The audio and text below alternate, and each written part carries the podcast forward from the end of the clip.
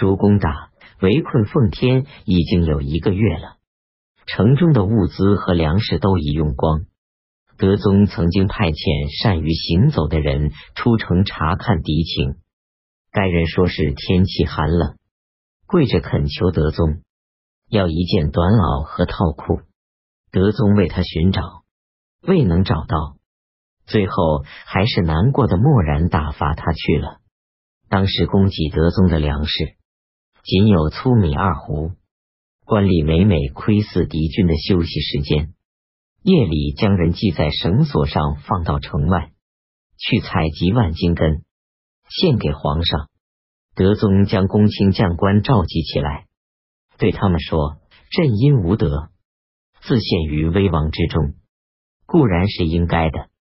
诸位没有罪过，最好及早投降。”以便救出自己的家人，群臣都伏地叩头，痛泣流涕，相互约定要竭尽自己最大的力量。所以将士们虽然置身于困苦危急之中，但是他们的锐气却毫不衰减。德宗出行奉天时，梁料使崔纵劝说李怀光，让他前往增援。李怀光听从了他的主张。崔纵将军中物资悉数聚集起来，与李怀光一起前来。李怀光日夜兼程，来到河中，人力疲乏，让士兵休息三天。河中引李奇运全力设宴犒劳，军队还想拖延不行。崔纵先将物资钱财运过黄河，然后对大家说：“到了河西。”便将他们全部分给大家，众人贪图其利，西进蒲城屯驻。当时有五万人。李奇运是李运的孙子，李胜一边行进，一边召集士兵，也从蒲津渡过黄河，在东魏桥驻扎下来。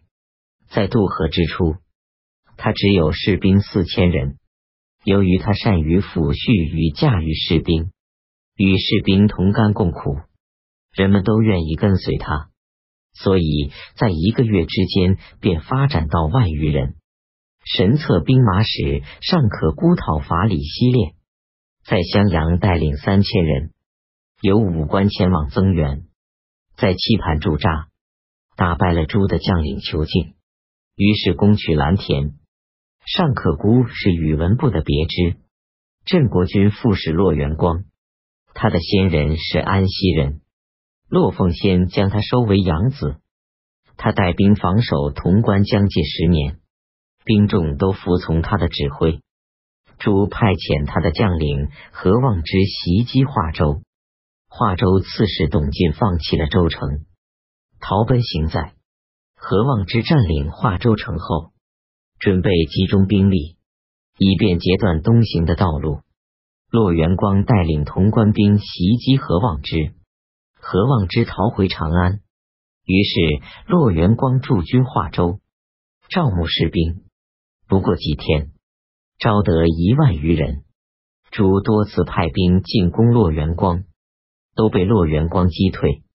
敌军自此不能东出。德宗随即任命骆元光为镇国军节度使。骆元光领兵两千人。向西屯驻招应，马遂派遣他的行军司马王权及其儿子王惠带兵五千人前去增援奉天，在中卫桥屯驻。当时朱一火所占领的地盘只有长安而已。援军的巡哨骑兵有时前进到望春楼的下面，李忠臣等人屡次出兵，都被打败，便向朱求援。诸唯恐民间承济疲困，前来抄袭。他所派遣的兵马都是昼伏夜行。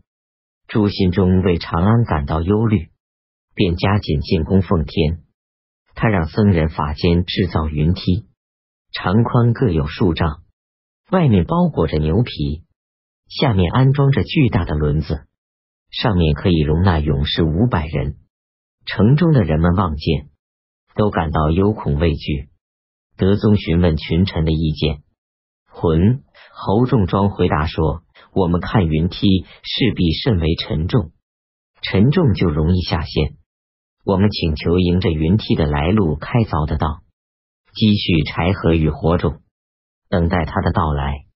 神武军士韩城说：“靠云梯工程这种小小伎俩，不足以烦劳圣上费心，请让我来对付云梯。”韩城估量了云梯的指向，于是，在城东北角拓宽了三十步，在上面储备了大量的高油、松枝和柴禾。芦苇等。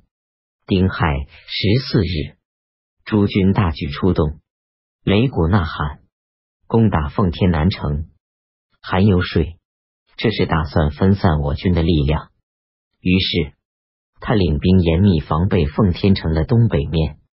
戊子十五日，北风甚是猛烈，诸军推出云梯，上面包裹着浸湿的毡子，悬挂水带。运载勇士攻城，两侧用兵车遮护着，将士兵安置在兵车棚顶之下，让兵士抱柴背土，填平壕沟，向前冲锋。乱箭、飞石、火炬不能伤害他们。敌军合兵进攻城东北角，箭矢如雨，城中死伤的人无法计算。敌军已经有人登上城了。德宗与魂相对而泣，群臣只好扬手祷告上天。德宗将一千余份自御史大大夫、十封十亿五百户以下的空白委任官职文凭告身交给魂，让他募集敢死之士去抵御敌军，还将御笔赐给他，让他根据人们所立功劳的大小，在告身上填写上名字加以委任。如果告身不够用，便写在该人身上，战后再给告身。而且说，现在我就与你永别。魂趴在地上，泪流满面。德宗抚摸着他的后背，抽咽不能自己。当时士兵又冻又饿，又缺乏铠甲头盔，魂对他们抚慰劝导，用忠义激发他们。士兵们都擂鼓呐喊。奋力而战，魂中了乱箭，仍然向前奋战不止。初时也未讲疼痛，恰好云梯碾压的道，一只轮子偏倒陷落，不能向前或后退。火从地道中冒出来，大风也往回吹。城上的人们投下芦苇火把，撒上松枝，浇上高油，欢呼之声震动大地。不一会儿，云梯和梯上的人全部化为灰烬，散发的焦臭之气，数里以外都可以闻到。于是敌军退却。此时，奉天城东南北三门都发兵出击，太子亲自督战，敌军途中大败，死亡的人有数千。对于受伤的将士，太子亲自为他们包扎伤口。到了夜晚，朱再来攻城，箭落到德宗面前三步远的地方，德宗大惊，